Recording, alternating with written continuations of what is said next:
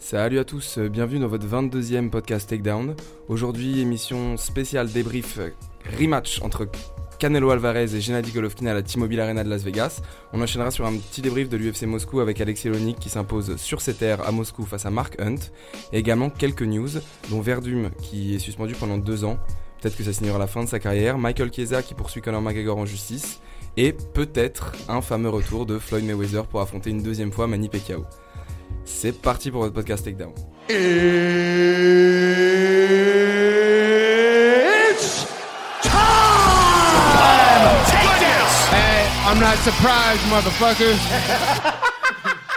Et on commence tout de suite avec le rematch entre Canelo Alvarez et Gennady Golovkin. Qui Alors Robin, lieu- tu nous as pas présenté? Ah là là là là. Non mais c'est pas grave, c'est pas grave, on nous connaît, vas-y Alors, enchaîne. bien évidemment, les présentations, non, il faut que je le fasse. On est dans les studios avec Étienne Darro et Fred Jasny, Bonjour à tous. Salut à tous. Qui avaient deux avis différents pour faire une, petite transition sur le Canelo Golovkin dont on va parler tout de suite. Alors, on rappelle Canelo Alvarez qui s'est imposé par décision majoritaire 115-113 par deux fois et 114-114 des juges de Las Vegas. On va commencer, on va donner la parole à celui qui avait le bon résultat finalement. Étienne Euh, ouais, alors ça peut, ça peut paraître bizarre euh, à ceux qui donc savaient que moi je voyais Canelo gagner confortablement dans le premier combat, mais, euh, mais justement en fait j'ai trouvé que là c'était un combat beaucoup plus serré. J'ai trouvé que Golovkin était beaucoup plus efficace, tu vois, il touchait beaucoup plus euh, euh, et que Canelo, euh, lui, il ratait beaucoup plus, il, ratait beaucoup de ses enchaînements, etc. Donc en fait, j'aurais même pu voir un, draw ou même une victoire de Golovkin. Je trouvais que c'était serré à ce point-là, même si malgré tout, je dois dire que le game plan de Canelo jouait en sa faveur, puisque donc il est resté au milieu du ring et c'est lui qui a fait rétro-pédaler euh, Golovkin. Et ce qui a joué aussi, à mon avis, en sa faveur, c'est que euh, a donné, je pense, encore une fois, les coups euh, les plus significatifs. Fred. Ouais, c'est ça en fait. Les Canelo a, a adopté une stratégie complètement différente. Il a pu, il a délaissé sa position de contre-attaquant, qui était par ailleurs très efficace, mais qui, euh, qui aurait pu ne pas payer tant Golovkin attaque. Là, on a vu un Canelo qui a sorti un jab. Même première moitié du combat, il en donne beaucoup plus. Après, il se calme un peu, mais il a quand même sorti son jab. Et euh, il était sur l'offensive, donc très étonnant. En fait, moi, je lui prédisais un chaos si euh, il choisissait l'offensive, et ça n'a pas été le cas. Il a montré qu'il était solide. Et comme je disais après le combat, en fait, il a montré qu'il était mexicain quelque part, qu'il pouvait, euh, quand, quand il faut, en fait, il peut aller au combat, il peut aller au charbon. Mo- Moi, ce qui m'a surpris ma- malgré tout, c'est que je l'ai trouvé en réalité beaucoup. Alors, les gens disent un peu l'inverse, mais moi, je l'ai trouvé beaucoup moins explosif que dans le premier combat, tu vois. Je l'ai trouvé moins bon, en fait. Mais faut croire que ce game plan-là, il était capable, comme il le disait, de le, en fait, de le, de le soutenir, tu vois. Et, euh, et donc, euh, ouais, ça, ça m'a surpris. Je pense aussi euh, que, que ce qui a joué en sa faveur, finalement, c'est qu'il était à l'origine de pas mal des, des échanges, en fait, puisqu'il était, comme tu as dit, sur l'offensive. Et que même quand il était contré ou qu'il se retrouvait opposé au jab de, de Golovkin, finalement, c'est aussi lui qui finissait les échanges. Et je pense que ça, ça a eu une importance sur, le, bah, sur la vie des juges à la fin, quoi. Aussi, euh, il faut rappeler que pendant toute, la promotion du combat, le camp euh, Golovkin disait euh, ouais euh, Canelo ne fait plus de running comme dans le premier combat. Et euh, Canelo disait euh, ouais vous verrez vous verrez enfin il le disait en, en espagnol Ouais. et, euh, et il l'a fait en fait il l'a Bah, on fait il est, il, est il est resté au il est resté au milieu et je pense que ça aussi ça a eu un impact sur le sur la, la vie des juges en fait sur leur carte C'est ça, parce qu'il faut quand même rappeler que si. alors, on peut passer les rounds un par un, on va trouver des divergences. Ouais. On peut arriver à un score égal. Mais si, euh, on va dire, si on descend les critères les plus importants un à un, donc le nombre de coups euh, qui touchent, ensuite le nombre de coups puissants, on peut discuter euh, dans quelle position on les met. Ensuite, on arrive au troisième critère, souvent qui est la domination sur le ring. Et dans la plupart des rounds, c'est Canelo qui avait la domination Ouais. clairement. Donc on va dire c'est pas le critère numéro un, on n'est pas dans une boxe amateur où il faut foncer sur l'autre. Mais dans ce cas-là, quand les stats sont presque euh, sont très proches comme euh, ce combat-là, Mm. je sais pas vous, mais moi j'ai essayé de faire des stats. Ensuite j'ai regardé sur ComputeBox euh, les stats, même si c'est pas fiable à 100%. ouais moi je trouve pas ça fiable mais ouais c'est pas fiable à 100%, hein, mais en fait on arrive à des choses très proches au nombre de au- sur la précision. Donc en gros, ensuite on prend le, le boxeur qui a dominé et c'est clairement Canelo. Ouais, il y avait quand même Canelo qui était un petit peu devant sur les coups significatifs, j'ai vu en Mm. termes de stats, et euh, Golovkin qui lui était devant euh, au niveau du jab. Ouais. Mais juste pour revenir sur le manque, euh, le manque d'explosivité de Canelo, en tout cas un peu moins comparé au premier combat, on, on parle quand même de la stratégie, il faut qu'on s'y attarde un petit peu. C'était quand même hasardeux au début de voir Canelo rester, euh, rester au centre du ring et défier Golovkin dans une épreuve de force. Et moi, ce qui m'a étonné aussi, c'est que c'est pas tant que ça une épreuve de force. C'est-à-dire qu'il a contrôlé le centre du ring, mais il était quand même toujours axé dans les esquives, dans les comptes. C'était pas vraiment un rouleau compresseur comme on a pu voir Golovkin euh, le faire avant. T'as raison de le dire, euh, Robin. Euh, moi, je suis, je suis d'accord. Enfin, de toute façon, je, dis depuis le début que Canelo, pour moi, c'est le meilleur boxeur des deux. Donc, je suis pas surpris de le voir, même sur l'offensive, être capable de faire ses feintes, ses esquives et tout. Euh, mais euh, non, mais quand même, ce qui était vraiment impressionnant, enfin, finalement, on se répète un peu, mais ce qui était vraiment impressionnant, euh, ce qui moi m'a impressionné et ce qui sans doute a, a fait la différence dans, dans l'esprit des juges, je pense, bah, c'est de voir finalement le, le bonhomme qui est un peu plus petit. Euh, finalement, euh, tu vois, tenir la dragée haute au, au croque-mitaine en plus de la catégorie, parce que ça fait un, un moment que finalement euh, Golovkin il a, il a lessivé toute, cette, toute cette catégorie des poids moyens. Et, euh, et donc, euh, le croque-mitaine, en fait, était en train de, de, de, de battre en retraite pendant tout le combat, tu vois. Et ça, c'était, c'était, c'est vrai que c'était vraiment impressionnant. Mais aussi, on peut citer la somme des coups au corps de Canelo qui fatigue énormément. Ça, Ouais. après, c'est- ça, Ça, c'est les coups comme ça, même si ça tombe, euh, même si c'est dans la garde, même si c'est bloqué dans les coudes, ça, ça fait très mal. hein. Ça, ça a Mm. freiné les attaques de Golovkin, c'est sûr. Mais c'est pour ça que ce combat est assez intéressant à, à débriefer, c'est qu'on avait dit dans la preview, et tout le monde s'accordait un peu pour le dire, que Golovkin, l'intérêt de ce combat pour lui, c'était de commencer fort, frapper au corps, freiner un Canelo qui pourrait moins justement bouger, esquiver, euh, esquiver comme il a l'habitude de le faire, et viser le chaos. Et en fait, c'est Canelo d'entrée de jeu qui accepte de lui-même l'épreuve de force, et qui touche Golovkin au corps, et qui le gêne, et qui le frustre pendant Ouais, quand même les c'est 5 ça. premiers Parce rounds. Parce que c'est vrai qu'autant on n'a jamais vu Golovkin euh, sonner dans un combat, jamais. on l'a vu toucher parfois un peu, tu vois, mais jamais sonner. Autant c'est vrai que dans ce combat, on a senti que plusieurs fois avec des coups au corps, euh, il les Ouais. sentait passer quand même. Et que même d'ailleurs dans les rounds, euh, comment dire, du milieu, on voyait qu'il était, euh, il était fatigué à cause donc des coups, au, Ouais. des coups au corps. Et vous vous souvenez le dixième round quand Golovkin a touché très clairement? Ouais. Là, je me suis dit, il va avoir un KO, tu vois. Mais en fait, il a Canelo, euh, Canelo a survécu quoi. Et Mais quand il- il a survécu, là, je me suis dit, ça terminera pas par KO. Ah oui, S'il- prend une faut droite de dire que lui-même a un ça, menton en acier en fait. Ouais, donc, mais il a pas de euh, menton même. Tu vois. Ah, je veux dire, comment ça, il a pas de physiquement, menton physiquement, tu sais, il a un coup qui est très. euh, Ah, tu veux dire, il a un gros coup. ouais. Ouais. Tu vois ce que Mais je comme façon, je Tyson. pense, après avoir revu le deuxième combat, je me demande même comment on a pu prédire un KO de Golovkin, sachant que les deux ont senti les coups les plus forts des, de l'un et de l'autre, et ils tomberont jamais. C'est-à-dire qu'à mon Mhm. avis, des mecs comme ça, après, t'as Canelo qui rentre dans son prime, ou même qui y est déjà, et Golovkin qui a 36 ans, mais les mecs comme ça, sur une année, tu les fais combattre deux fois pendant encore les trois prochaines années, je pense que t'as à chaque fois des, des décisions partagées, et à chaque fois, ça va en 12 rounds. Et Ouais, je, ouais, je suis d'accord. Ouais, mais après, on les a, on les a pas vus tant que ça contre des, vraiment des boxeurs d'élite. Quand ils pensent vraiment, si tu vas être critique sur leur carrière. Ah, quand même, je te trouve dur. Golovkin. euh, Canelo, quand même, il a, con- il a combattu des sacrés boxeurs quand même. Pour moi, Ouais, les mais là, je pensais plus à Golovkin. Ah, tu pensais plus à Golovkin, ouais. Ouais, Je parle des très bons boxeurs, mais vraiment l'élite de l'élite. Il y a C'est vrai que choses- Golovkin, il a pas tu vois, grand il y a des choses que tu sur vas pas son- trop te permettre de faire, euh, tu vois. Comme Ouais, là, Golovkin, le combat de cette année euh, qu'il a fait en attendant Canelo. Je sais même Ouais, plus. le Marty nom de son Rosian, combat. Vanessa Marty Marty Rosian. Rosian, ouais. Il- Un KO dès le deuxième round. Voilà, là, il prend le risque, il fait des, des, des offensives ultra fulgurantes. Il va pas faire ça contre Canelo, tu vois. Ouais, ouais, bien sûr. Après, c'est vrai que Mm. Golovkin, sur, sa, sur son palmarès, on peut noter les noms comme euh, Jacobs, Le Mieux. Et c'est vrai que Canelo a quand même beaucoup plus Ouais, d'adversaires euh, impressionnants. Le, le Mieux, d'ailleurs, on en reviendra tout à l'heure, qui, est- qui, est aussi, euh, Bah, qui je- a aussi lâché un gros, gros C'est un KO. puncher, mais il peut pas. Il peut pas inquiéter un boxeur de cette qualité, tu vois. Ouais, on en parlera, je pense, un peu, Ouais. un peu plus Oui, tard. oui, et pour, revenir aussi sur les mentons des boxeurs, il y a le coach de Canelo dans la 11e qui sent non, en fin de 10e quand il sent son boxeur un petit peu sonner, qui lui dit ça sert à rien de tenter de répliquer en envoyant des coups, tu Ouais. le mettras jamais KO. Ouais, ouais, c'est vrai, il lui Donc dit ça. c'est assez impressionnant. C'est ils ont quand même fait, à mon avis, toute la, toute la construction du combat, le training camp, en se disant que bon, s'il resterait au centre du ring, faire l'épreuve de force, utiliser les coups au corps, c'était quand même pour obtenir pour un le finish. KO, ouais. Et à la fin du dixième, il lui dit clairement, c'est pas possible. Mais ouais, ce... Est-ce que c'est une vraie, enfin, est-ce que c'est une vraie constatation Non, Ou moi je pense que, la, stratégie en fait c'était d'être sur l'offensive, mais pas au point de te mettre vraiment en danger, tu vois. Non, bah, tu, voilà, c'est ouais. tellement un, expert en fait dans, dans sa matière, euh, Canelo, que je le vois pas se mettre, tu vois, euh, voilà, de tout lâcher et se mettre, euh, ne, ne plus avoir de, comment dire, de, de, de, de, de protection, quoi. Mm. Mais, mais malgré tout, lui-même a dit après le combat qu'il s'était entraîné spécifiquement pour le KO, en fait. Il s'était entraîné réellement et avec ce game plan-là.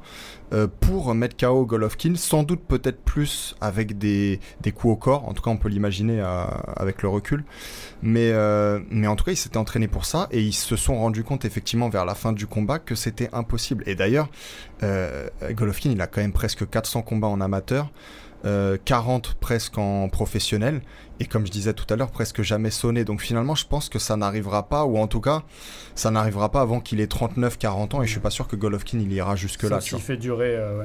Mais il l'avait mauvaise à la fin du combat. hein.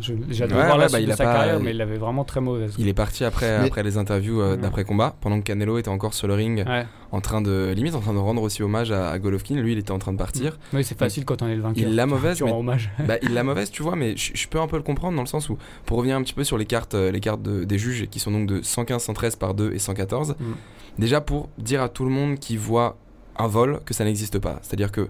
on a tous un peu scoré les combats différemment, mais de toute façon, ça aurait été Daron à Golovkin ou Daron à Canelo, on peut comprendre Ouais, la décision des juges. Et moi, surtout par rapport au premier combat, où là, pour le coup, je voyais nettement Canelo. Euh, et du, du coup, les, les gens peut-être se diront maintenant que je suis moins biaisé, quoi, tu vois. Mais parce que euh, là, pour le coup, je voyais un combat effectivement qui pouvait aller exactement dans les deux sens. Et même, j'ai été marqué par le nombre de rounds. En fait, c'est très peu arrivé dans ma carrière, en tout cas de, de spectateur de, de sport de combat, euh, de voir au- autant de rounds en fait où je suis totalement indécis, incapable en réalité de donner un, un comment dire l'avantage à l'un ou l'autre. Tu vois. Là, pour moi, il y en a Ouais. 5 sûrs où c'est très très dur Ouais. de noter les. Ouais, je suis à peu près d'accord. moins Comme le premier, hein, quand tu regardes le premier. Le premier, j'ai le premier, j'étais Ouais. indécis. Ouais, le le premier, moi, j'arrivais quand même, enfin, pour l'avoir vu plusieurs fois, j'arrivais toujours à avoir un round à Golovkin tout en Ouais. comprenant que ça pouvait finir en draw. Et de toute Ouais. façon, à cette époque-là, vu que c'était pas encore prévu d'avoir une trilogie, ça nous arrangeait quand même d'avoir un draw pour avoir le deuxième. Ah non, je te parle le premier round du combat. Ah, le premier round, combat, excuse-moi. C'est ça, ouais. C'est Bah- un exemple de round. Ah oui, là, on, par- parlait du deuxième. Là, Ouais, parce que là, il ouais, ok, non, non, bah, au niveau des rounds, c'est vrai que moi j'en ai au moins 5, voire même 6, où euh, ça peut pencher des deux côtés. Oui, mais de toute façon, on le savait, le Canelo, il serait forcément avantagé par les juges. Si s'il y avait vraiment quelqu'un à choisir, c'est Canelo qui Ouais, serait choisi. alors- C'est le- c'est l'enfant du boxing business. Il est, Alors voilà. ça, ça, je suis d'accord avec toi, hein. sauf que tu sais que l'équipe Golovkin en fait a, a- a soigneusement aussi participé à la sélection justement des, des juges et de Mm. l'arbitre. Donc cette fois-ci, ils n'étaient pas en dehors du, du business, tu vois. Donc euh, je suis pas sûr qu'en réalité euh, ils aient tant favorisé ça, euh, tant favorisé Canelo que ça, en tout cas, euh, euh, je veux dire de manière euh, malhonnête, quoi, tu vois. Ouais, moi je suis d'accord avec Etienne dans le sens où, au début, en preview, on l'avait dit de toute façon, la seule manière pour Mm. Golovkin c'était de gagner, euh, gagner par euh, finish. Sinon, dans tous les cas, ça veut une décision, ça ferait un peu comme le premier combat. Et là, je suis euh, assez d'accord avec les trois cartes des juges au final. C'est-à-dire qu'il n'y en a aucune qui, euh, que je trouve choquante et il y a toujours pour moi Mm. quelque chose qui diffère. C'est-à-dire que puis, même le juge Attends, qui tu a parles fait. les, les trois juges du deuxième combat? Ouais, les trois Ouais, juges du deuxième Ouais. combat. Il y a juste, moi, je crois que c'est les trois juges qui s'accordent à voir euh, Golovkin sur les quatre derniers rounds. Moi, par exemple, le 12 e je le Ouais, vois amplement à aussi. Et en l'ayant scoré, pour moi, Golovkin, et ce que j'avais pas vu au premier visionnage, Golovkin arrive vainqueur du combat au début de la deuxième reprise, euh, douzième reprise pour moi. Mm. Euh, cartes, quand- c'est quand même bizarre. Encore une fois, je pense qu'on peut le voir un peu dans, dans tous les sens. Mais c'est quand même une chose qui est intéressante, c'est que le propre coach de Golovkin, donc Abel Sanchez, a dit que pour lui, il voyait un peu aussi Mm. de la même façon. Il pouvait, nous, il pouvait se voir en train de gagner, enfin, donc son, son boxeur euh, Triple G, ou alors il pouvait voir un draw, ou alors aussi il a dit qu'il pouvait carrément voir euh, une victoire de Canelo et qu'elle n'était pas dérangeante et que de toute façon il la contesterait pas parce que cette fois-ci ils avaient participé à la sélection des juges et des, de l'arbitre. on peut souligner quand même l'honnêteté de l'entraîneur parce que généralement, dans une décision controversée où on est plutôt d'accord avec son boxeur, Bah, faut, on a tendance à quand même l'élever un petit peu. Et là, il y a quand même de l'honnêteté en soi. Non, mais là, c'est pas contre. Non mais totalement, mais il faut dire que Sanchez, il a été un peu obligé d'avaler son chapeau, puisque c'est lui qui avait, qui avait incité euh, Canelo à, à sortir du, du bois et à, et à l'affronter euh, en face à face. quoi. Donc euh, finalement, Canelo a fait ce qu'il a voulu, et il a gagné de cette façon-là, donc euh, heureusement, euh, j'ai envie de dire que que bah, qu'il l'a pris comme ça. quoi. Mais bon, Étienne, je retiens qu'au dernier podcast où j'étais absent, t'as justifié le jugement d'Adelaide Bird. Non, alors ouais... Elle doit être de ta famille ou je sais pas, c'est c'est ta tante. Non, je, je l'ai- pas justifié, mais j'ai dit que, comme moi, je suis sûr qu'elle a vu que très nettement Canelo était le meilleur boxeur des deux, et c'était pour moi beaucoup plus évident dans le premier combat que dans le second. Ouais, mais un combat, ça juge au nombre de rounds gagnés. hein. Je- non, mais c'est Ouais. pour ça que je te dis que euh, euh, après, quand tu sais, en plus quand tu juges et que t'es juste en bas du ring, à mon avis, c'est pas pareil que quand t'es devant ta télé. Ouais, mais là, c'était quand même. Je, tout le monde s'accordait à je dire dis que je peux trop. comprendre qu'elle ait vu autant de rounds pour Canelo, même si moi-même j'en avais pas Ouais. vu autant. Mais, mais c'est parce que pour moi, elle a vu clairement un, un des que, que l'un des deux était le, le meilleur boxeur, quoi, tu vois. Ouais. Mais Oui, après, c'est je- ça, elle, a peut-être, elle s'est peut-être concentrée sur un aspect. Ouais, mais faut pas, faut pas privilégier un aspect subjectif. Non, non, bien euh, sûr, mais le truc, c'est que c'était pour. euh, on en parlait dans le cadre de se dire est-ce que c'est aussi purement de la corruption ou est-ce qu'on peut comprendre comprendre que Voilà. la meuf ait vu le 10-2. Ouais. Moi, je et peux si pas elle se base sur- Moi, je le comprends pas non plus, mais je comprends qu'elle ait pu donner plus de rounds à Canelo si elle se base sur un seul, euh, un seul aspect Ouais, de la boxe. pas autant, t'as vu Après, c'est ce Ouais. pas ce qu'on lui Moi, demande je de parle faire. de sa carte, hein, je passe Dans pas- tous les cas, sa carte, elle est fausse. Ouais. Mais c'est vrai a que on- peut en soi le comprendre. Moi, pour moi, le, pour revenir, le premier, c'était c'est exactement le Mais même du coup, combat. vous êtes d'accord pour dire qu'ils font un troisième combat? Ah ouais, bah j'allais enchaîner là-dessus, messieurs. Est-ce que déjà vous, avant de savoir si c'est une nécessité ou non, est-ce que vous, vous voulez voir un troisième Ah, combat Bien sûr, entre les deux? C'est sûr. Bah bien sûr, j'aimerais un troisième combat parce que je pense que bah je pense qu'on enfin j'allais dire je pense qu'on est un peu à un partout parce que pour moi Ah, ce- cette victoire si. de cette victoire de Canelo, elle était la rétribution du premier combat. Pour moi, il aurait dû il aurait dû gagner. Mais dans ce combat-là, je vois un draw et même encore une fois, j'aurais pas été scandalisé d'une victoire de Golovkin. Donc pour moi, j'aimerais voir euh, un troisième combat et, et là pour le coup, on aurait la belle, on aurait le, le vrai vainqueur de cette de cette trilogie. Par contre, je suis pas sûr que Golden Boy et l'équipe de Canelo, euh, tu vois, ne cherchent pas plutôt à, à voguer ailleurs. En fait. Oui, voilà, c'est ça. Et puis même Ouais. tenter une trilogie dans deux ans, on sait bien que ça aura pas la même saveur que si par Pourquoi, exemple pourquoi tu dis dans de deux faire- ans? Bah parce que justement la, la question qui était ouverte aujourd'hui c'était de savoir est-ce qu'ils vont lui accorder maintenant ou est-ce que maintenant vu que c'est eux qui ont la saturé, c'est eux qui ont la main, est-ce qu'ils vont pas attendre prendre par exemple un challenger comme Jacobs ou même le mieux qui était ouvert à un combat contre Canelo, Hmm. attendre deux ans, Golovkin en aura 38. Canelo aura 30 qui sera purement dans son prime. Est-ce que pour eux, et tu connais un peu Golden Boy, c'est ce que tu avancé, Ouais. c'est pas Mais je pense qu'une la trilogie après deux ans, quand même, ça a plus la même. euh, Ah non, même ça impact, plus la même vois. saveur. Par contre, ce qui est possible, qui, ce qui est possible, parce qu'apparemment Canelo veut recombattre en décembre, vu qu'il a été absent pendant longtemps, c'est que le, le- la trilogie euh, soit pas immédiate, mais qu'elle soit en mai. Donc à une autre fête, tu sais, mexicaine Ouais. euh, importante, de le, le Un peu à de l'image de ouais. cette année, c'est-à-dire Golovkin qui recombat une fois entre les deux. Et là, ce serait Bah, Canelo. plutôt et Canelo Golovkin pour le coup, parce voilà. que ce qu'il faut dire aussi, d'ailleurs, on n'en a pas parlé, mais pour qui va en faveur un peu de, de Canelo dans ce combat-là, c'est que le plus amoché des deux à la fin, c'était quand même Golovkin. C'était clairement Golovkin. Golovkin ouvert au-dessus de, Mm. au-dessus de, à l'arcade droite et en dessous de l'œil gauche. Mm. Et euh, Canelo Alvarez qui avait quand même un coup, euh, un cut assez sérieux au-dessus de, Ouais. au-dessus de l'arcade, au-dessus de l'œil gauche. D'ailleurs, qui s'en est plein à l'arbitre dans un round où il y avait un clinch entre Golovkin et Canelo. Mm. Je sais pas si vous avez vu, Non, Golovkin appuie un petit peu sa tête sur l'arcade de, de Canelo. et c'est là, après euh, donc les images entre les rounds, tu vois clairement une différence entre le round d'avant Ah où tu avais juste une ouverture Ça, à l'arcade. Ah ouais, qui vu. commençait à saigner et le round d'après, peut-être que j'exagère un peu, hein, mais où pour le coup moi au round d'après, je me suis rendu compte que vraiment là il y avait le cut Ouais. qui était sensiblement vraiment vraiment ouvert et profond. Ouais, ça peut aller vite. hein. Et euh, d'ailleurs grand respect aux deux d'avoir fini quand même avec des, des coupures profondes. Hmm. Mais bon, on s'en doutait, hein, c'est quand Ah, même mais des le monstres. combat était quand même propre. hein, quoi, tu vois. Ah le combat était ouais, c'est excellent. ça, ouais, je trouve C'est pas du Hopkins. même, euh, euh, Ah non, je mais pense pour, à lui euh, parce qu'il était là au combat. Mais pour d'ailleurs beaucoup de personnalités dans la salle, LeBron James, Will Smith, Ouais. beaucoup de monde. Ouais. Preuve que la boxe continue de continue. Ouais, LeBron James d'ailleurs qui était très très content à l'issue du combat puisqu'il a même tweeté que c'était euh, l'un des plus beaux combats qu'il avait vu Mm. de sa vie.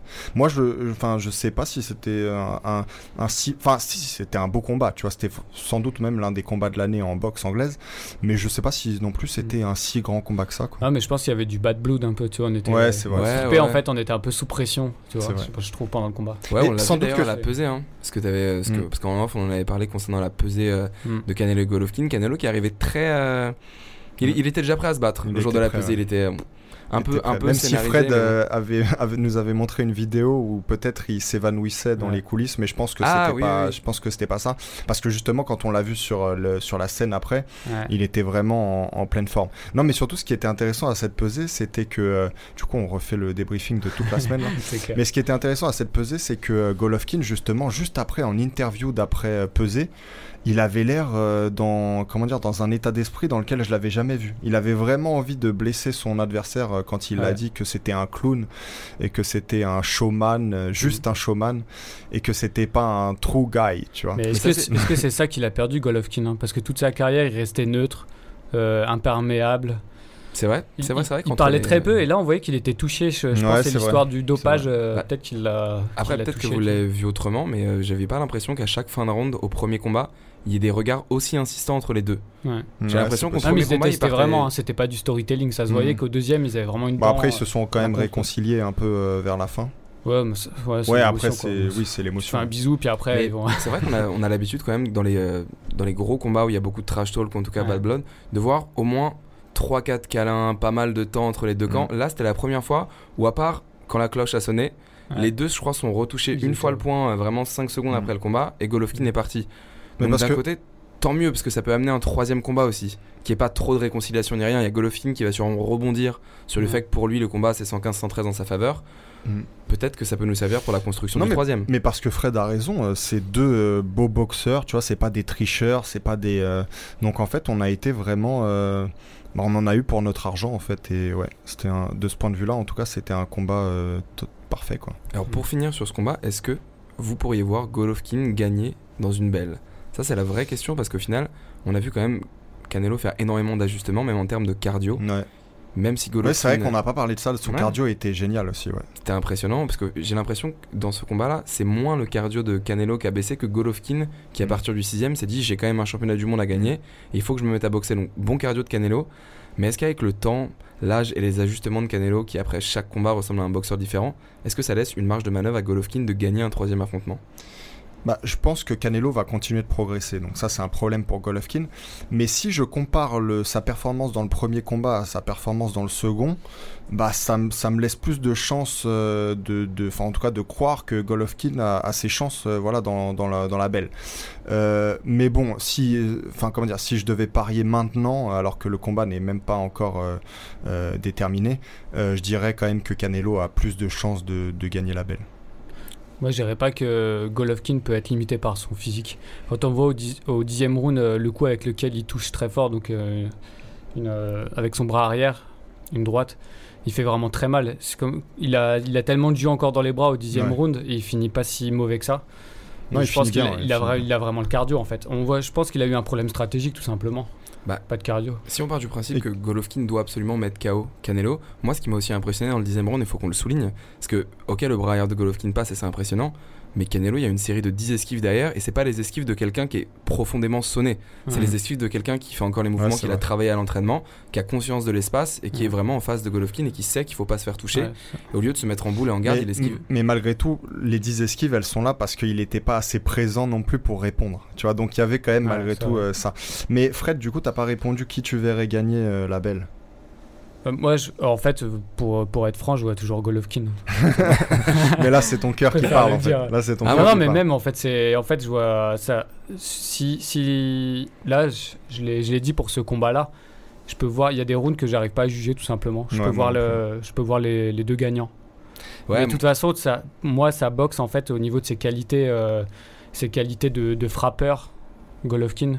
Je pense pas qu'il peut puisse avoir des qualités de puncher contre Canelo, mais ses qualités de frappeur, ses qualités d'attaque. Et s'il est mieux organisé, s'il a une meilleure stratégie, je vois Golovkin gagner. Mais d'ailleurs, moi, je plains le. Si c'est pas Golovkin, je plains le prochain adversaire de Canelo. Parce que ça fait quand même deux combats qu'on le voit plus mettre de KO, qu'il est remonté à bloc. J'ai vraiment l'impression que s'il Mm. continue dans cette marche de progression, je vois pas qui pourra arrêter Canelo. T'as raison d'en parler parce que je pense que les, les euh, Saunders et, et encore Saunders ce serait le, Je le- pense- le plus beau défi pour lui parce que c'est un excellent boxeur lui aussi technique.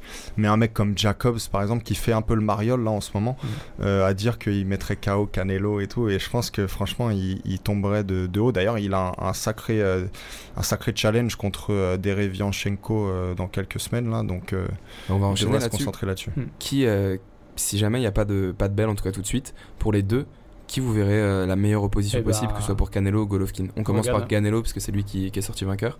Pour les deux, dans- en sous-carte de ce combat, il y avait, euh, alors je sais pas si je prononce bien son nom, Mungia, ouais qui a gagné par KO, qui avait des coups euh, très puissants au corps.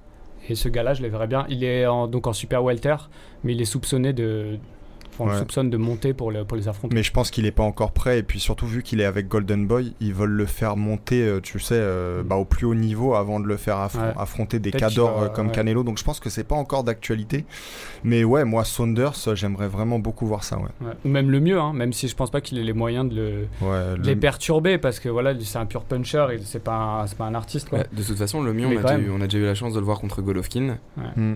Qui était, qui était un combat, on rappelle, qui s'est arrêté par TKO au 8ème round après une Ouais. concrète démolition. Il n'y a pas d'autre mot, je pense. Mm. Et euh, moi, je rejoins Etienne pour dire que je pense que Saunders, c'est clairement la meilleure opposition possible pour Canelo. Même si je pense que là aussi, si c'est pas un finish, ce serait une décision assez largement pour, euh, Mm, pour le Mexicain. Mais franchement, au niveau lucratif, euh, Saunders ou autre, euh, je sais pas. Je sais pas. Ouais, mais après, tu sais, maintenant, tu sais, tu Canelo, c'est un peu comme, euh, comme euh, Connor, en fait, en MMA. C'est des mecs, euh, peu importe finalement contre qui il combattra, il fera toujours des Ouais. bons chiffres, quoi. Donc pour eux, c'est de toute façon, c'est c'est bénéfique. Ah, attends, j'ai oublié quelque chose que je voulais dire. Donc, tu parlais de Mayweather qui a annoncé un combat contre Manny Pacquiao. Moi, je voulais voir Mayweather contre le gagnant de Golovkin et Canelo. Est-ce que tu penses que comment ça serait fait? Parce qu'ils auraient forcé un des deux à descendre de catégorie Non, mais tu peux le faire. Bah, tu tu sais que Mayweather l'a déjà fait avec Canelo. Can- Canelo, Ouais. il avait combattu. C'était pas dans c'était pas en welter ou en super welter Non, non, je- enfin, Ouais. soit, soit je me souviens plus si c'était un catchweight peut-être même, mais il l'avait fait en gros euh, descendre d'une catégorie dans laquelle Ouais. il n'était pas en fait. Et c'est pour ça aussi que Canelo était pas à son meilleur de toute façon ce, ce Tout est possible avec Mayweather et euh, s'il voit que le- ça peut être lucratif, il le fera. hein. Bah, je, je vais remonter Mais je pense pas mais- que tu puisses faire descendre euh, Golovkin par exemple à, Bah, 100 à 100 en dessous de Golovkin, non. 160. Mais est-ce qu'un Canelo énervé voulant un rematch, je, je pense qu'il prendrait le pari. Après, par contre, en, Ouais. cas, de, en cas de rematch entre les deux, pour moi, il n'y a, même pas- y a même pas photo.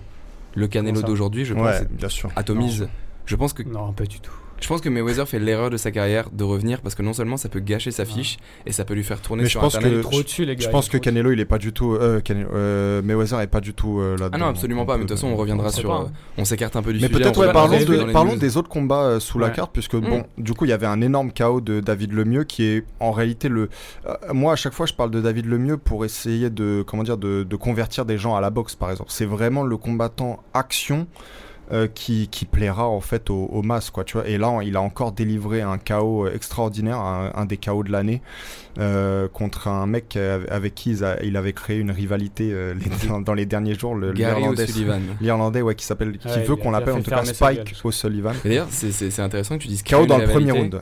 Parce que c'est vraiment ce qui s'est passé. Ils ont Ouais, clairement, à la pesée, créé quelque chose. Non, avant, ils se sont genre un peu conférence de invectivés, presse, il y mais avait des conneries. ouais. Quelques trash talk, mais surtout, tu vois que le mieux, c'est pas un bon trash talker. D'ailleurs, O'Sullivan non. plus, mais O'Sullivan avait Bah, quand surtout, même. il parle en- il parle, enfin, l'anglais n'est pas sa langue maternelle, Oui, donc c'est un peu compliqué. clairement. de- Mais tu vois, le mieux, à part dire genre euh, no et euh, I'm gonna KO you, tu vois, il y avait pas grand chose derrière. Par contre, des paroles aux actes, pour lui, c'est un petit peu plus simple. Puisque, ouais, non, c'est un crochet du, crochet du gauche premier round qui est Mm. absolument incroyable. Et c'est c'est l'arbitre qui, après avoir vu, il, il regarde vraiment, euh, j'avais l'impression, il regarde son âme, parce qu'il regarde vraiment longtemps Mm. O'Sullivan dans les yeux, et il se rend compte qu'il n'y a plus Ouais. personne. Bah là, des KO comme ça, t'en vois très peu en MMA. hein, des... Ouais, Un vrai. coup, un coup, tu tombes et là, il tombait vraiment quoi. Inconscient. Et puis ouais, que- comme l'a dit euh, Robin, euh, O'Sullivan, en fait, il s'est relevé, ou en tout cas, il était en train de se relever, mais il savait plus du tout où il était. En fait, il était plus capable de combattre. C'était impossible de Donc c'était vraiment un sacré chaos. ouais. Euh, Il y avait quoi d'autre? Il y avait, euh, Roman Chocolatito euh, Gonzalez, ouais, qui est bon après c'est plus le même boxeur qu'il a été, mais après qui a son gagné double, après sa double défaite par. euh, contre Sor euh, Rungvisai, le Thaïlandais. ouais. Exactement, donc à la base il était champion WC Mm. des, des super mouches, a été si je me très trompe longtemps, pas. bah, de plusieurs catégories en fait. Il a Mhm. monté de, des toutes petites catégories jusqu'au super mouche. Et avant de, avant de perdre pour la première fois, il était, il était en passe de battre euh, le- lui aussi le record de Floyd Mayweather, Mm. parce qu'il était à 40, euh, C'est vrai. 45-0, et donc qui était opposé à Moises Fuentes, donc un boxeur bon, pas forcément quelqu'un Ouais. qui a l'étoffe des champions non plus, mais c'était un peu, on le sentait pour le remettre, euh, le remettre sur les rails, et un petit KO, euh, pardon, KO. Pas de KO du Ouais. tout, KO cinquième round après un bain de sang. Donc Fuentes qui était ouvert aux deux, au- ouvert aux deux arcades et qui, euh, qui passera lui de longues minutes au sol, ce qui est peut-être le, euh, l'un des plus gros KO de la soirée avec le mieux. Mais Après- Chocolatito, c'était un énorme boxeur. hein, c'est, euh, On disait, ouais, c'est- est-ce que ça peut être un futur Manny Pacquiao qui monte de 8 catégories euh, C'est ça, je pense qu'il est, mais il est, montré, il est monté un peu de, de trop de catégories. Quand tu le Ouais. voyais euh, dans ses combats contre Rungvisai, le Thaïlandais, euh, Chocolatito, il avait l'air d'un type qui n'avait jamais fait de sport de sa vie quasiment. Ça, il n'était pas dessiné du tout et tout. Donc c'était un peu euh, bizarre. Mais Mm. bon, espérons qu'il ait une, une seconde carrière euh, voilà, tardivement.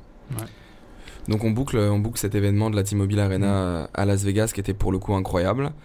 Donc pour, euh, pour finir, on dira qu'on espère voir un Canelo Golovkin en mai 2019 si possible. Et on, on va pas oublier quand même qu'on avait un UFC. Donc on va pas perdre de, on va pas perdre de vue notre ligne directrice. Takedown MMA. Il y avait l'UFC Moscou. Donc la première fois que l'UFC posait, posait ses valises à Moscou. Petite histoire, je sais pas si vous savez pourquoi c'était aussi tardif l'arrivée de l'UFC à Moscou. Euh, Ça remonte, ça remonte vieux, ça remontait à 10 ans. Non, Entre pas un- précisément. Enfin, je Bah, c'est une, une embrouille entre Dana White ouais. et euh, à l'époque quelqu'un qui était manager du, euh, du M1 et aussi manager de Fedor Emelianenko. Donc on- pour resituer pour nos éditeurs les moins hardcore, à l'époque il y a 10 ans, Emelianenko est une brute, une bête de foire. Clairement on ne sait pas qui, euh, qui, qui on peut mettre en face. Et Dana White s'était mis dans l'idée qu'il fallait absolument le signer à l'UFC. Pride était encore un petit peu en train de concurrencer l'UFC. Il fallait faire une signature pour casser le game Ouais. et à l'époque c'était Fedor. Ouais. Donc il se déplace en Russie. Et les négociations apparemment ont duré 2-3 jours et ça s'est fini où Dana White s'est fait rironner par tous les plus gros investisseurs russes. Donc clairement pas la fin de négociation que tu as envie d'avoir. Et on connaît Dana White qui peut s'énerver en un, Ah, il est ok, parti. donc depuis tout ce temps, en fait, il nourrissait une Exactement. rancœur. euh, Clairement, en- ça doit en- Ouais, Voilà. possible. ouais. Le même Dana White frustré que t'as vu quand il doit mettre la ceinture à Tyrone Woodley, le bon gros Dana White qui a le seum. Et du coup, Ou dix alors, ans ou après, alors il a refusé d'allonger la thune parce que tu fais du business en Russie. il y a toujours, avec Dana White, il y a Ouais, il doit toujours y avoir des histoires. Il y a deux euh, versions. Il y aura toujours celle des Russes et celle de Dana White. Celle qu'on connaît le plus et qui a été transcrite dans les médias, c'est celle de Dana White qui dit qu'il a fait une offre Mm. qui était la plus grosse de l'histoire de l'UFC, même encore avant l'époque euh, McGregor, Ouais. et qu'il a été, euh, qu'il a vraiment été refusé, euh, un refus, un refus assez sec. Et donc dix ans après, l'UFC pose ses valises euh, à Moscou, donc c'était samedi, avec en main event Alexei Olenik et Mark Hunt, une, Ça une fait victoire rêver hein, assez, pour une première en Russie. une, une Ah, belle petite, connu, euh, ouais. une belle petite fight night. Bah, Hunt Mm. surtout. Mais Et, juste, euh, euh, comme tu parlais de l'événement, on peut dire que j'ai vu que ça a fait la cinquième, euh, cinquième euh, plus grande, euh, je cherche le mot en français, Le- en nombre de spectateurs, c'est le cinquième événement de l'UFC. Ah bah il y a une 22 raison. hein. Plus de 22 000 euh, personnes. L'UFC, l'UFC, euh, ils on se sont pas trompés hein, quand attente. tu regardes la carte de combat. euh, quand ils arrivent au Brésil, ils mettent 5-6 Brésiliens. Là, ils arrivent en Russie avec clairement que des combattants russes sur la Mm. carte. C'est ça. ouais. Donc ils pouvaient pas se tromper. Je pense Mm. que toute la mère patrie a regardé, a regardé samedi soir. Puis C'est une marque et il y a aussi il y a un partenariat avec le M1. Tu vois, c'est ça aussi. À mon avis, euh, ils ont- je pense que euh, le, le deal c'était oui, tu peux à l'UFC, tu peux venir en Russie, mais tu vas faire un partenariat avec une entreprise russe. Bah, le, le- le dans, deal- ces pays-là, c'est vraiment le ça. deal quoi. précis, en tout cas, de ce qu'on en sait, c'est que Mm. les combattants du M1 auront le droit de venir à la Performance Institute et également faire quelques combats Ouais. à l'UFC. Donc ce qui est, ce qui est pas vraiment Ah encore d'actualité. J'étais Ouais. pas au courant de ce, de ce deal-là. Voit- ça, ça va être vraiment intéressant parce que ouais, M1, je regardais de temps en temps parce qu'il y avait des combattants français comme Mansour Barnaoui ou autres. Ça peut être vraiment intéressant de suivre parce qu'il y, a des- il y a des très bons combattants au M1. Ouais, bon, après, on a vu ceux qui. Enfin, tu vois, les combattants qui sortaient du M1, ils ont pas non plus été euh, foudroyants. Là, tu Ah vois, non, mais c'est donc, pas euh, tous. Hein, c'est, euh, Après, justement, Je pense que les meilleurs une- combattants russes, malgré tout, ils sont en UFC. Quand on Mm, pense clairement. au Nurmagomedov, évidemment, au Volkov, euh, tu vois. Mais au- l'idée est intéressante de dire que maintenant des combattants d'une autre fédération pourront faire quelques combats à l'UFC Ouais. et revenir. Parce qu'à l'UFC, on sait que C'est rare, en plus que, l'UFC, ouais. c'est euh, C'est rare viré, que l'UFC accepte des choses Mm. comme ça. Donc, effectivement, il y a dû avoir Mm. des histoires de, de gros sous ouais, euh, pour, euh, pour, pour euh, euh, comment dire, avoir un événement en Russie. Mais bon, bref, commençons sur, le, sur la carte. Donc on part sur le main event. Alexei Olenik qui a triomphé devant les siens. Une soumission euh, dès le premier round. Donc pas une, pas une Ezekiel Choke. hein. Une, un simple étranglement arrière de Mark Hunt. Ouais. Qui malheureusement fait, euh, fait plus le poids. Qui, euh, Si, il fait le poids toujours. Si, hein, ouais, non, non, il fait le poids. Et encore. Mark Hunt est un des lourds qui doit, qui doit cut Ouais. souvent pour pas dépasser, euh, dépasser le poids limite. Messieurs, qu'est-ce que vous avez pensé du, du main event? Bah écoute, moi, au début, je me suis dit, euh, Mark Hunt envoie des low kicks, il a compris que contre un mec, il fallait, qu'il fallait surtout pas affronter au sol. La meilleure des, des stratégies, ça peut être d'envoyer des low kicks euh, puissants et de garder ses distances. Je me suis dit, bah, il a réfléchi à ça. Et en fait, non. les deux se sont touchés au premier round. Pas, c'était pas très flagrant, mais les deux se sont touchés. Dès que Lenny a pu, euh, a pu saisir Mark Hunt, c'était fini. Ouais, ce qui, ce qui est- ce qui était bizarre en fait, c'est que Hunt, on dirait qu'il était, qu'il était encore moins motivé que dans ses dernières sorties, tu vois. Parce que donc, comme tu as dit, ils ont, tous les deux ont eu leur moment. Mhm. Bon, la puissance de Hunt euh, au début. Et puis finalement, dès que c'est parti un peu au sol, que, que euh, comment dire, Oleinik a commencé à le, à le ceinturer, bah Hunt, c'est comme s'il avait abandonné. Il a quasiment Mhm. donné son dos et puis hop, il était prêt à taper euh, à l'étranglement arrière. Donc ça, c'était vraiment étonnant. Mais après, quand même, je regardais sur Wikipédia, Hunt, il a 44 ans. À 44 ans, t'es pas, t'es pas censé être Ouais. ici, en fait, tu vois. Ouais, Surtout Euh, après la carrière que le bonhomme a eu. Déjà, bah, t'es plus sûr. censé être là. Bien sûr. En K1. Mais au fait, je sais pas, je crois que j'ai jamais parlé de ça dans le podcast, mais est-ce que vous savez pourquoi on l'appelle le super euh, Samoan? Bah oui, parce que c'est les- l'origine des.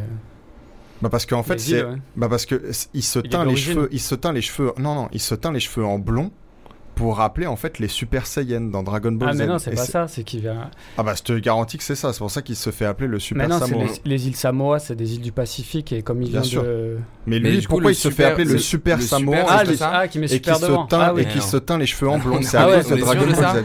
Ah bah Ah ouais, c'est pas, j'en suis sûr, c'est je parie et si tu veux on parie Ah, euh, des points du sushi. là.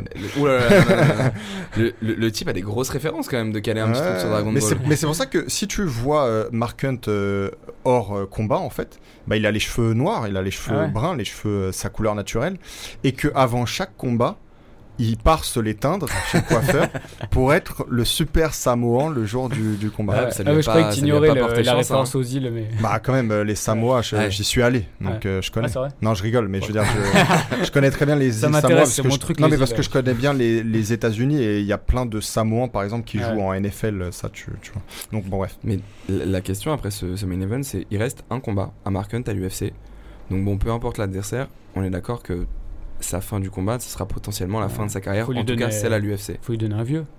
Bah, il faudrait lui donner quelqu'un en striking, que l'UFC arrête de mettre quelqu'un qui, par exemple, Olenik, on sait que son, euh, son point fort, c'est quand même les soumissions. Mm.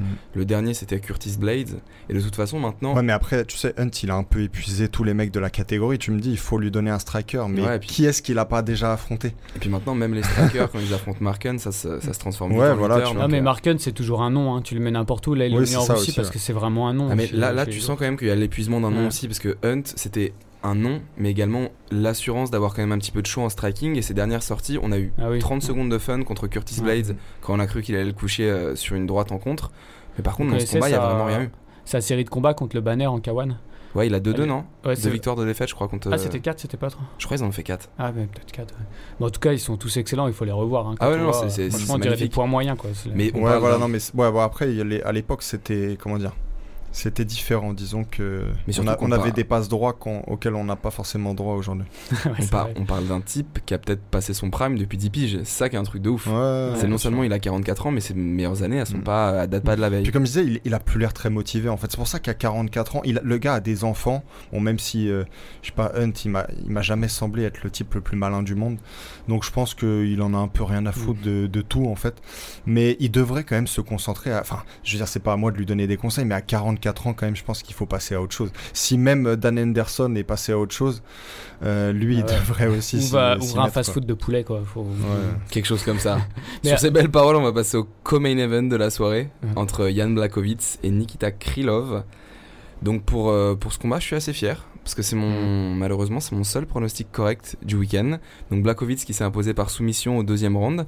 Qu'est-ce que vous avez pensé non seulement de la performance de Blachowicz mais aussi du retour de Krylov à l'UFC Bah Euh, écoute, Vas-y. Ouais, en fait, moi j'espérais, puisque donc j'avais parié euh, Krylov, donc j'espérais qu'il ait progressé entre temps, parce que j'ai toujours trouvé que c'était un type qui avait un gros potentiel, mais qu'il ne l'exploitait pas encore.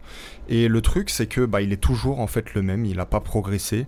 Euh, il est toujours euh, flamboyant dans certains aspects du MMA et rudimentaire euh, dans dans d'autres. et face à un type qui est quand même dans le top 5 du cat- de la catégorie, on l'avait pas euh, tellement identifié euh, si haut en tout cas, mais Blachowicz il est haut finalement.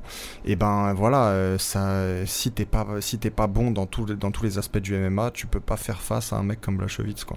Et puis Donc, surtout, moi, je pensais au professionnalisme quand tu vois Bla, Blachowicz, le, le sang-froid qu'il a, même quand il est au sol. Parce qu'on voit Krylov qui, qui commence à essayer de passer, euh, à essayer de passer des, des clés, qui essaye euh, Ouais. plusieurs tentatives de soumission. Blachowicz, il bouge pas, il bouge à peine d'un poil. Tu vois sur son visage qu'il est- qu'il a beaucoup de sang-froid. En plus, il est lourd. hein.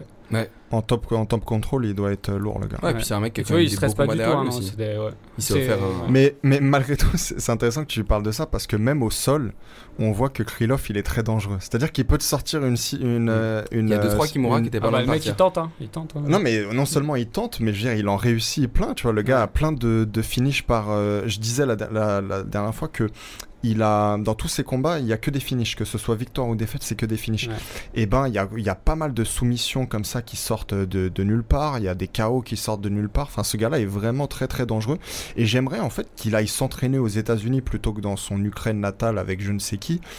Euh, Des ours. Ouais, tu vois, euh, enfin voilà, qu'il aille s'entraîner aux États-Unis, qu'il apprenne un peu, euh, euh, bah je sais pas, euh, enfin je sais pas, au sol par exemple, il, comme je disais, il a l'air rudimentaire, c'est-à-dire qu'il y a des choses qu'il fait bien et il cherche pas à apprendre les autres en fait.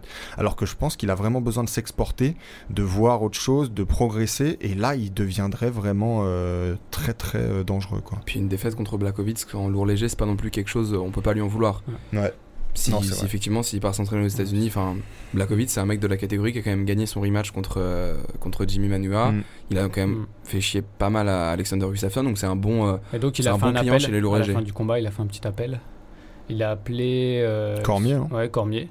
Et si ça marchait pas, il a dit Gustafsson. le petit bonhomme, il, bien ça, hein. ouais, il Ouais. faudra attendre, parce que Cormier Bah, a quand même en pas fait, mal de. malgré, malgré oui, tout, il est, il est euh, quatrième en- dans, dans Ah ouais son rang. Ouais, donc c'est c'est déjà finalement haut. Il, a, il, est en, il est en droit de demander un combat contre Cormier. Après, effectivement, est-ce qu'il le mérite? Je suis pas forcément d'accord. Surtout que moi, je me rappelle pas mal de sa performance contre, euh, contre Rumble Johnson. Et elle était pas, euh, elle était pas parce qu'il était vraiment pétrifié en fait par la puissance du gars en face. Et même face à Manoa, même euh, s'il gagnait le- la revanche, c'était pas, tu vois, euh, Mm. c'était pas non plus, euh, comment dire, euh, flamboyant, quoi. Donc, euh, donc voilà, malgré tout, j'ai du mal à me dire euh, qu'il mérite un, un title shot. Mais il a le droit de le, de le, comment dire, de, de l'espérer. Alors on va poursuivre avec, euh, avec un, l'avant-dernier combat de la main card qui était Abdurakimov contre Andrei Arlovski. Donc Arlovski qui, qui retrouvait une petite, euh, une petite jeunesse qui sortait d'une décision, il me semble, partagée, une défaite contre euh, Tai, euh, Tai Tuivasa Mm. et qui malheureusement s'est incliné contre Abdurakimov dans un combat qui était peut-être l'un des plus chiants de la soirée, on va pas se mentir. Ouais, j'essayais de trouver un, j'essayais de trouver un synonyme pour être moins, euh, moins péjoratif, mais non, ouais, on s'est emmerdé hein, sur ce combat. Mais écoute, je vais te dire, c'est c'est bizarre, mais ça fait. un- Du coup, je, je suis allé sur sa page Wikipédia, enfin, donc sur son record. Arlovski, tu veux dire? Ouais, Arlovski. Et je me suis rendu compte en fait que dans pas mal de ces dix derniers combats, on va dire, ces dix derniers, euh, plus je me concentrais dessus et plus effectivement ça avait un pouvoir soporifique sur moi. Tu vois, je pouvais vraiment m'endormir devant en fait. Donc je me dis, lui c'est pareil, Arlovski c'est quand même un mec, il a quel âge maintenant Non, quand euh, il se mangeait ouais, des KO, c'était fun. Hein. Ouais, mais justement, quand Il il, doit- se il mangeait pas un KO rapidement, Ouais. euh, en fait, il est, il- enfin, il est devenu chiant, quoi, tu vois. Donc, il faut que, bah, je pense qu'il faut, enfin, j'ai- j'aimerais qu'il arrête aussi, tu vois. Et en plus, c'est une légende, Arlovski. Ouais. On rappelle qu'il a été champion de l'UFC, tu vois. Puis avant de devenir chiant, il y a 10 ans, pendant qu'il était son run jusqu'à la ceinture, c'était plutôt un mec terrifiant. C'était Ouais. vraiment tout le Ouais, contraire. et même à l'époque, il, a- regardes à son l'époque, il avait le nez droit. Son Ouais, c'est ça. visage Ouais. avant, c'était Ouais. rien à voir avec lui. Mais Ouais. souvenez-vous, quand il y avait, euh, quand il y avait Tom Duquesnoy qui était venu, euh, qui était venu nous rendre visite, il expliquait que maintenant, Arlovski, il est, euh, il est plus dans une démarche, il sait que c'est ses derniers combats, il sait qu'il aura plus jamais de run pour le Ouais. titre. Donc il négocie, euh, il négocie son tarif et il vient, il se présente, il fait la pesée et puis après Ouais, il c'est. Ouais, ça. nom. Il a l'air de venir de façon un peu euh, un machinale, tu vois, un, un peu mécanique. Mais ouais, mais quand même, il y a un moment où ça devrait s'arrêter. Il a qu'à coacher ou tu vois, il Mm, peut, il peut le ouais. faire, quoi.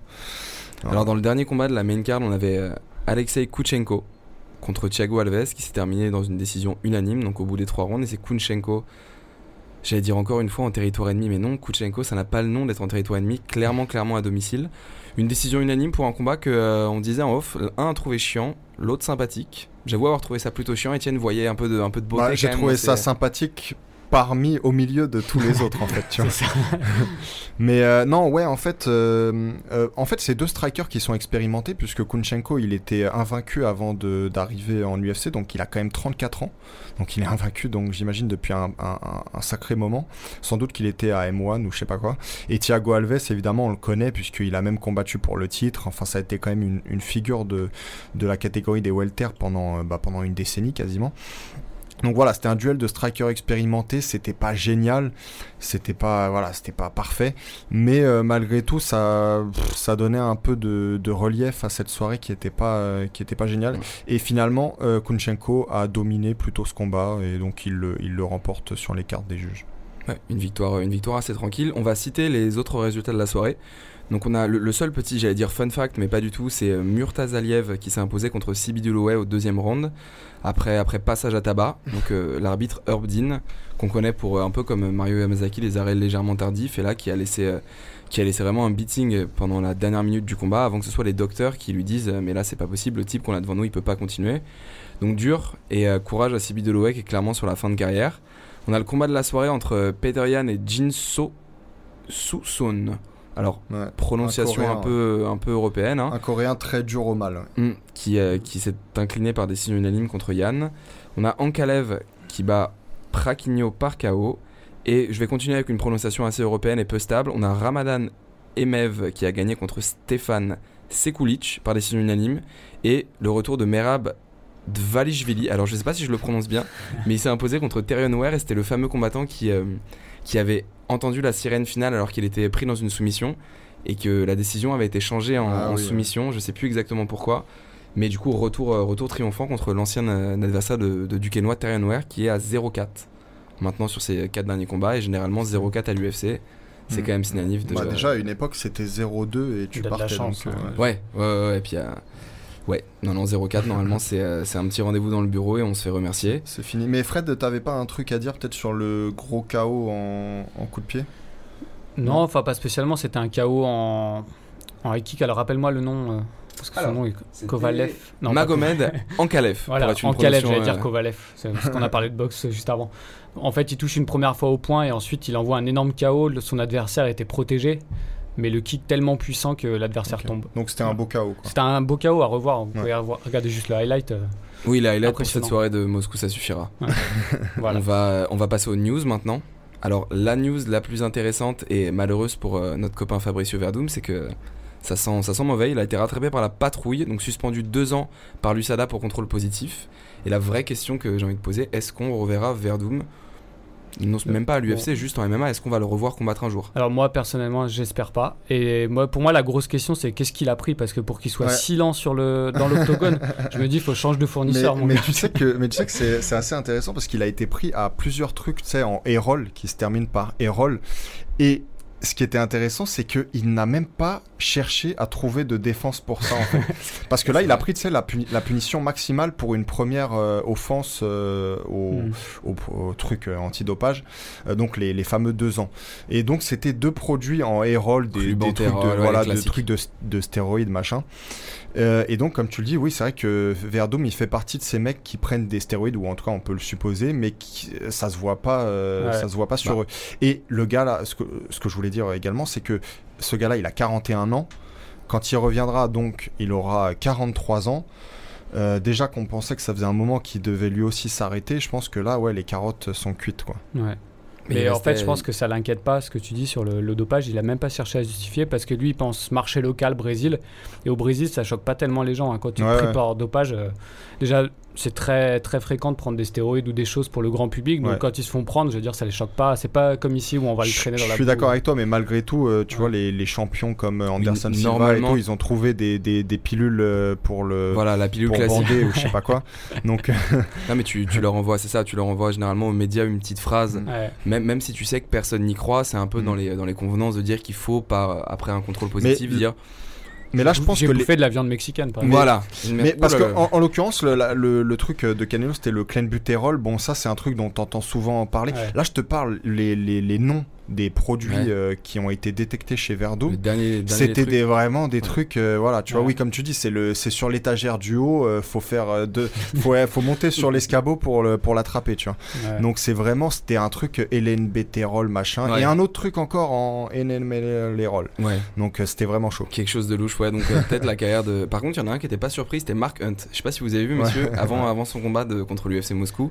Déjà, non seulement en il conférence plaint de presse. des, des combats. Bah, il s'en plaint souvent Mm. et euh, quand on regarde son, euh, son palmarès, on peut comprendre il a perdu contre beaucoup de personnes qui ont été rattrapées par la patrouille Ouais. et euh, donc une défaite contre contre Verdum. Mais euh, Après, ouais. Mais Hunt, quand même, il est marrant parce qu'il a combattu, euh, comme on l'a dit, au Japon et tout, à Oui. la grande époque. Donc je pense, je pense pas qu'il était le seul quand même à pas être chargé. Mais Bah, peut-être, hein. quand tu vois ses réactions, c'est vraiment une question qu'on peut oui, se vrai, poser on peut parce se qu'il poser a- cette question, ouais. ça a vraiment l'air pas du tout malhonnête. C'est vraiment Ouais, ouais, une c'est horreur Mais moi-même, qui tu sais que je me suis posé cette question. Peut-être qu'il était le, Bah ouais. seul mec pas chargé. C'est vrai qu'il on- a pas le physique d'un mec vraiment qui se charge avec les. Ouais, ouais, ouais, Ouais, puis ou au- pas peut-être qu'il aime plus la Pride, on est encore d'accord que- que s'il y en a un qui était pas chargé, c'était lui parce que le reste, il n'y a, pas photo. Ah, oui, oui.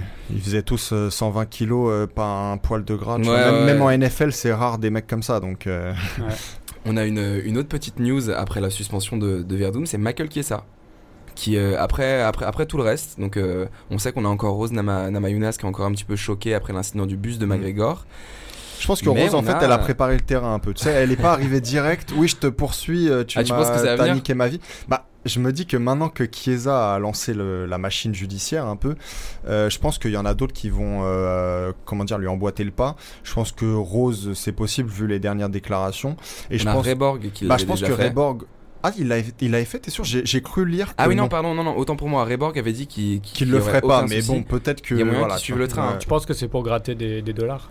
Ah bah je pense que tu le ferais à, à sa place, donc. euh, Ah, clairement. donc, clairement, donc, euh, clairement, ouais, je pense ouais, que je pense que c'est pour le les dollars, ouais, tu vois. Et surtout qu'il a pas vraiment d'argument de défense. Chiesa, c'était Mm. clairement le mec qui était en face de la vide, qui a pris le diable, et sur la vidéo, instantanément après, on le voit coupé au front. Mm.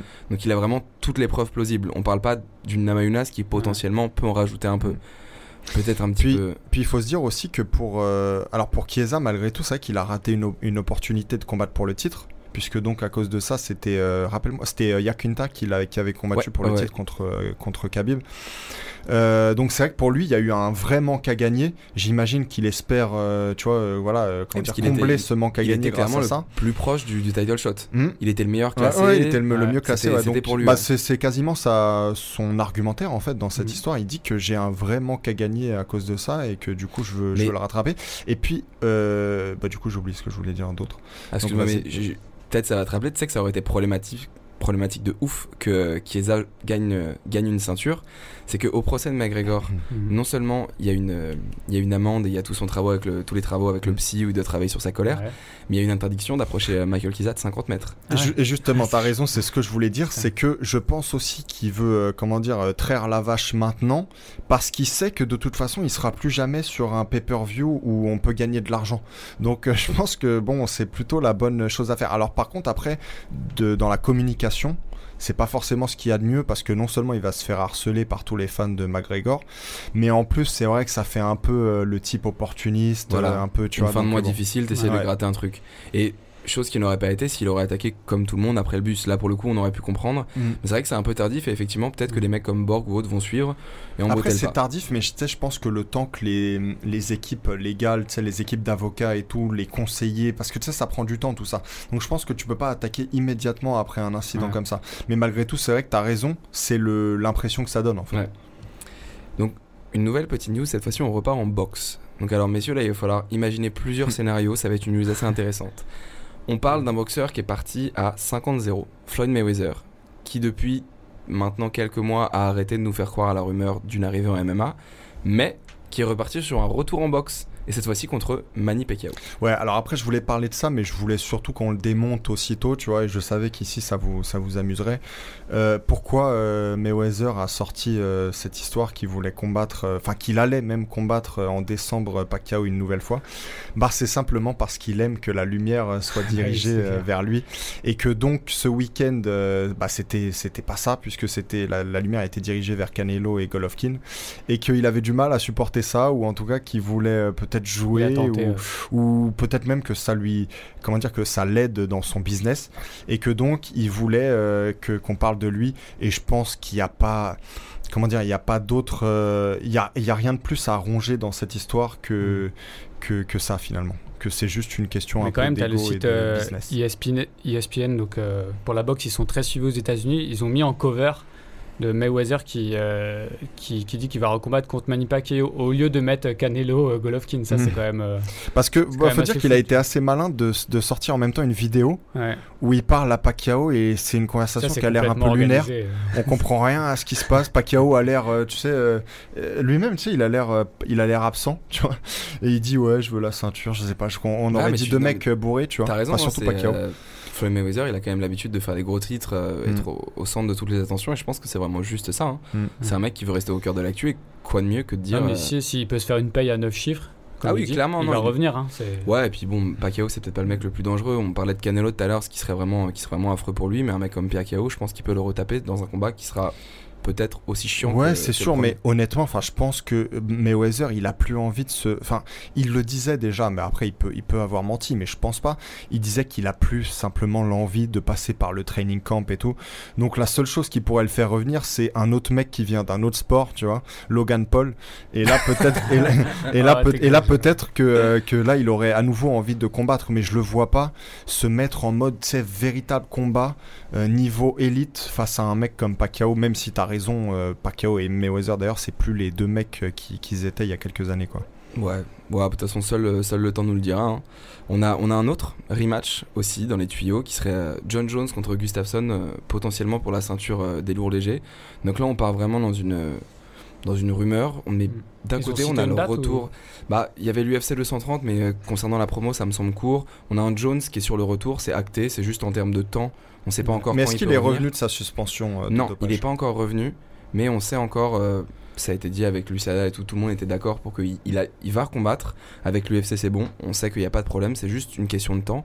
Et pourquoi pas Gustafsson pour, euh, pour une ceinture, j'espère pas intérimaire, mais c'est potentiellement le Mm. cas. On sait que DC a du mal à faire le poids et que maintenant, une fois qu'il est monté en lourd, potentiellement il peut y rester rester. chez les lourds. hein, c'est Bah, surtout qu'il a dit qu'il s'arrêterait en mars euh, de l'année prochaine, donc euh, Ouais, et pour lui, euh, il reste deux combats. ouais. Il veut le Max. jour de paye. Ouais, il veut le jour de paye contre Lesnar et je pense que tout le monde sait que il veut un, un combat contre Jones une belle, j'allais dire une belle, mais pas forcément une belle, juste un troisième combat pour une Si, si, tentative de partir. euh, C'est une belle, mais non, bon. non, c'est- Mais oui, non, non, voilà, du coup, euh, non, mais ce un serait combat énorme. leur, pourrait se faire euh, avant la fin de l'année. Leur combat avec Gustafsson Jones, c'est pour moi c'était un des meilleurs combats de MMA. D'ailleurs, je l'avais cité, euh, il me semble, dans le podcast spécial hors série Mm. qu'on avait fait sur nos meilleurs euh, combattants et combats. Pour moi, c'était vraiment un combat génial que je peux revoir. Il y a peu de combats de MMA que je vais revoir, tu vois, mais celui-ci, je peux vraiment le revoir. Donc une revanche. c'est- Bah surtout à une époque où l'opposition était assez faible. On en parlait de- Mm. justement dans ce podcast hors série, hors série pardon.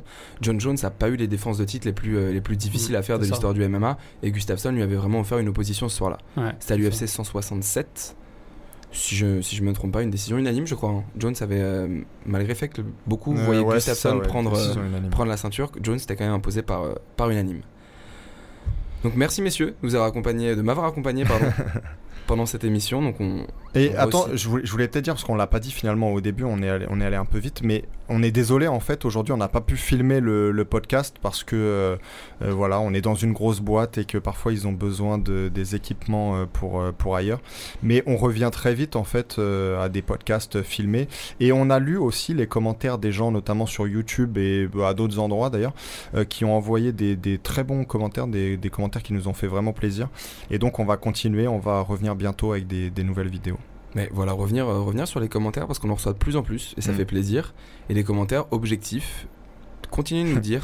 Bah après, Non, on, on espère en tout cas que c'est objectif. Effectivement, on est J'espère que c'est pas quelqu'un de ma famille qui m'a pas dit que tu sais, ouais, je vais commenter sur YouTube, mais je lui dis pas comme ça, il pensera que c'est c'est un random. Non, mais ça fait, ça fait toujours plaisir. Continuez de nous dire et si jamais vous avez une petite critique est-ce que- ou même un sujet, Des on va- idées, des idées Voilà, de on va continuer à faire, euh, Et puis, va- et puis comme d'habitude, les étoiles, les 5 étoiles sur, euh, sur euh, iTunes, ça nous aide pour le référencement, ça nous aide à nous faire connaître, à développer la communauté euh, Takedown. Donc voilà. Ouais, puis aussi on peut, on peut avouer la vraie raison pour laquelle c'est pas filmé aujourd'hui. Milan est absent. Ah, le grand, Le grand maître ne souhaite pas que les émissions Ah oui. soient filmées sans lui, donc forcément, Ah, c'est Ah, ça. ok. forcément on a une marge de manœuvre un peu limitée, mais euh, Non, je pense que c'est pire encore, c'est pour euh, une émission de foot ou un truc comme ça, tu vois. ouais, les gens. les On gens rappelle ne que les, vraies travail. émissions de foot, c'était sur Takedown pendant la Coupe du Monde. Maintenant, c'est vrai, fini, les vrai. gars, arrêtez de avec des avis qu'on ne voyait nulle part ailleurs. Bon, on, on recite vite fait les, les news importantes. On a Canelo qui s'impose par décision majoritaire contre Golovkin, Olenik qui prend la victoire à Hunt en débrief de l'UFC Moscou et potentiellement un retour de Mayweather et celui de John Jones. Merci à tous de nous avoir suivis. Merci Fred, merci Ciao. Étienne. Merci à tous. À bientôt, sans doute euh, la semaine prochaine. Ouais, sans doute la semaine prochaine. Ciao Boom! Gets caught coming in.